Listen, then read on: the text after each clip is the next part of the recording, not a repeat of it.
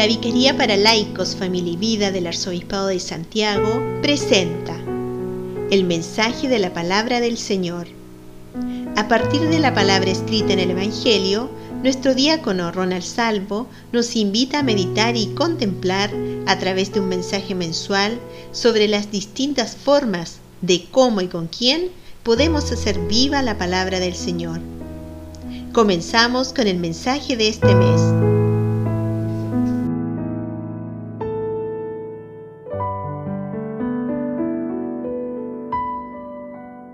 Mensaje de diciembre del 2021 Palabra de Dios. El ángel del Señor se apareció a los pastores y les dijo, no teman, pues les anuncio una gran alegría que lo será para ustedes y para todo el pueblo. Les ha nacido hoy en la ciudad de David un Salvador, que es el Mesías, el Señor. Esto les servirá de señal. Encontrarán un niño envuelto en pañales y acostado en un pesebre. Y de repente se reunieron con el ángel muchos otros ángeles del cielo que alababan a Dios diciendo, Gloria a Dios en las alturas y en la tierra paz a los hombres que gozan de su amor. Libro de Lucas, capítulo 2, versículos del 10 al 14. Reflexión. El relato de Lucas pone de manifiesto que Dios se abaja a la condición de un niño pequeño, para estar junto a los seres a quienes había dado el ser, y en respuesta a estos se habían apartado de su lado buscando un derrotero para su vida, y alejados de los principios que él les había señalado. No viene dando muestra de su señorío, sino en la humilde condición de un infante que ha de depender del amor de sus padres para subsistir. Dada la falta de sensibilidad del corazón humano, se ve forzado a comenzar su niñez en las pajas de un pesebre y rodeado solo por el amor de sus padres y la compañía de los animales que allí se cobijaban. Por otra parte, las cortes celestiales representadas en el ángel que se hace presente frente a los pastores comunica a estos la gran noticia.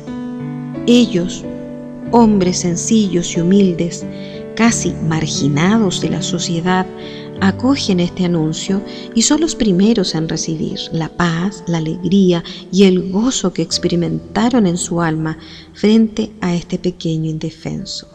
Y él era el esperado de todos los tiempos, pero el común de los hombres era incapaz de aceptar y menos comprender esta situación, y su actitud es la indiferencia como más tarde será el rechazo y el odio frente a las verdades que les hará presente, develando su mal comportamiento y el camino errado que seguían.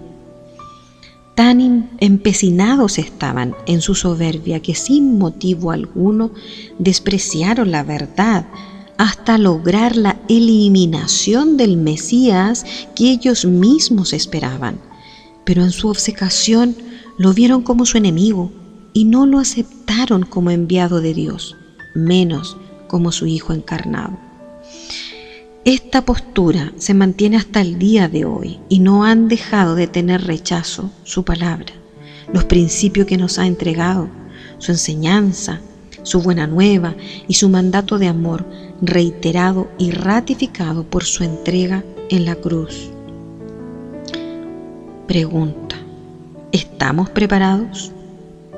Estamos en el tiempo en que esperamos la venida del Señor a nuestra vida y las lecturas dominicales de este periodo nos hablan de cómo debemos recibirle.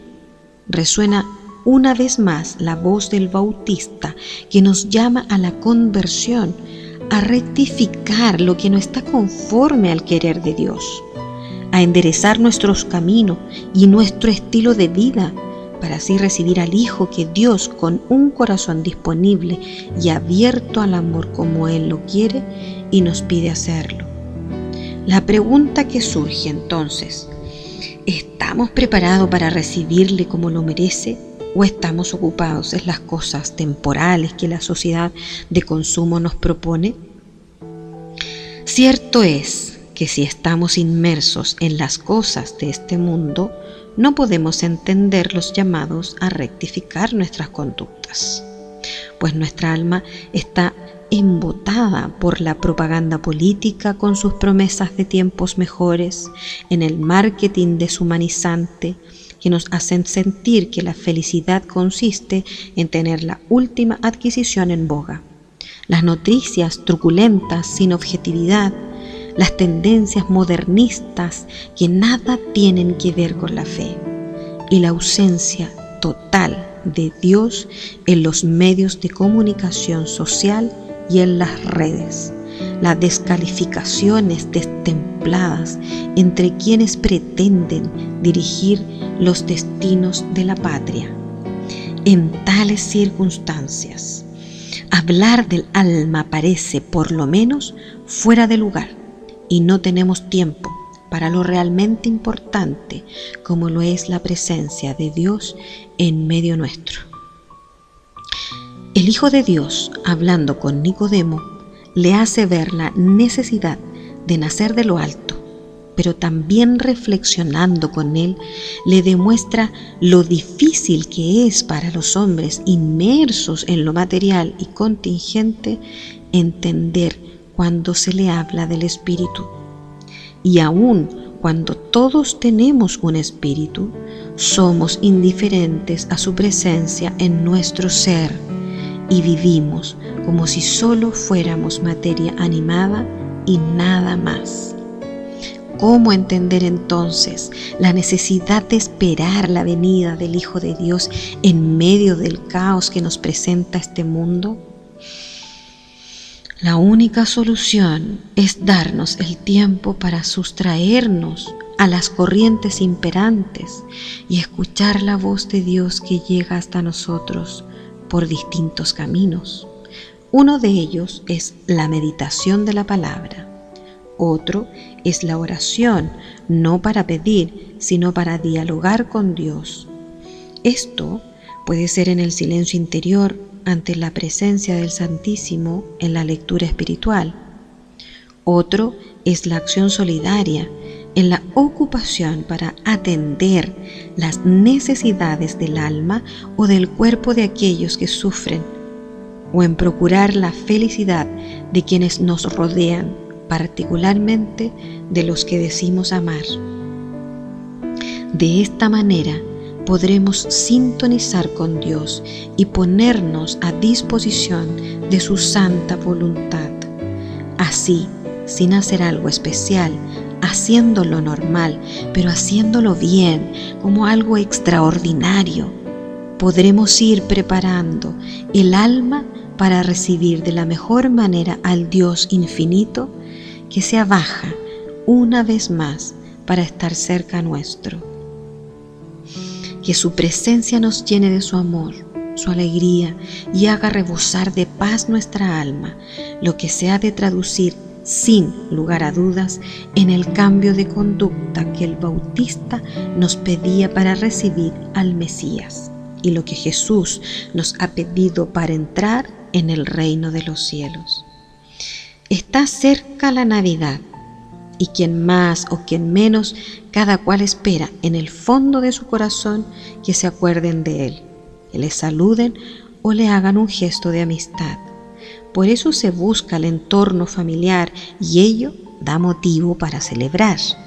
Aparte de que, por nuestra costumbre como nación, es el tiempo en que damos regalos a los niños y a los que no lo son.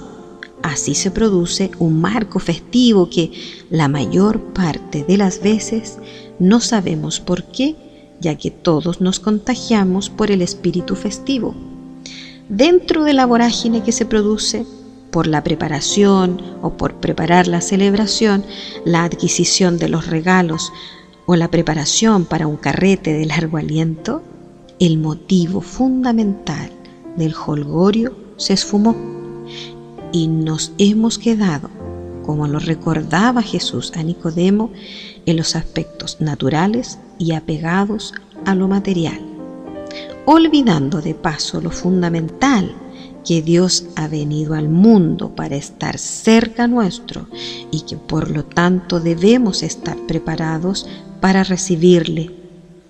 He ahí la razón que justifica y da sentido a todo este quehacer. Pero, ¿cuántos son los que realmente son conscientes de ello? De allí la importancia de mirar nuestra realidad y descubrir qué es lo que nos motiva a celebrar. ¿Es solo por costumbre? ¿Porque todos los hacen? ¿Porque la religión que profesamos nos lo indica? ¿O porque estamos realmente convencidos que Dios se hace presente en nuestra vida, invitándonos a una relación personal porque nos ama y quiere regalarnos la vida eterna? De nuestra respuesta sincera y de corazón a esta incógnita dependerá también el estado de nuestra alma para recibirle. Dios es amor. Como nos lo recuerda el evangelista Juan, y es ese amor al que le impulsa a venir una vez más a nuestro encuentro, pese a nuestra soberbia, a nuestra indiferencia, nuestros agravios y pecados de toda índole.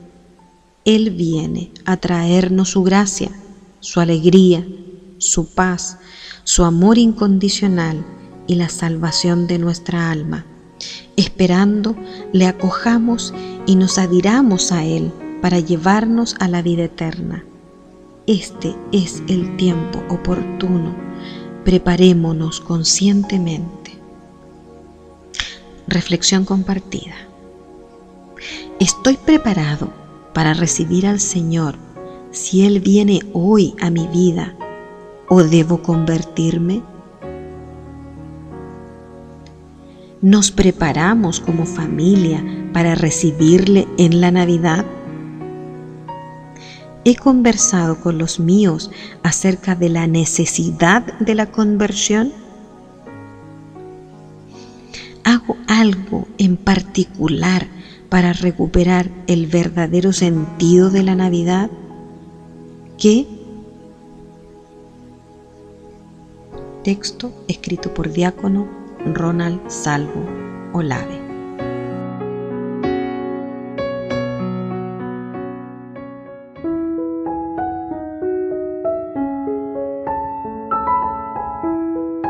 Oración al niño de Belén. Dulce niño de Belén haz que penetremos con toda el alma en este profundo misterio de la Navidad. Pon en el corazón de los hombres esa paz que buscan, a veces con tanta violencia y que tú solo puedes otorgar. Ayúdales a conocerse mejor y a vivir fraternalmente como hijos del mismo Padre. Descúbreles también tu hermosura, tu santidad, y tu pureza. Despierta en su corazón el amor y la gratitud a tu infinita bondad. Únelos en tu caridad y danos a todos tu celestial paz. Amén.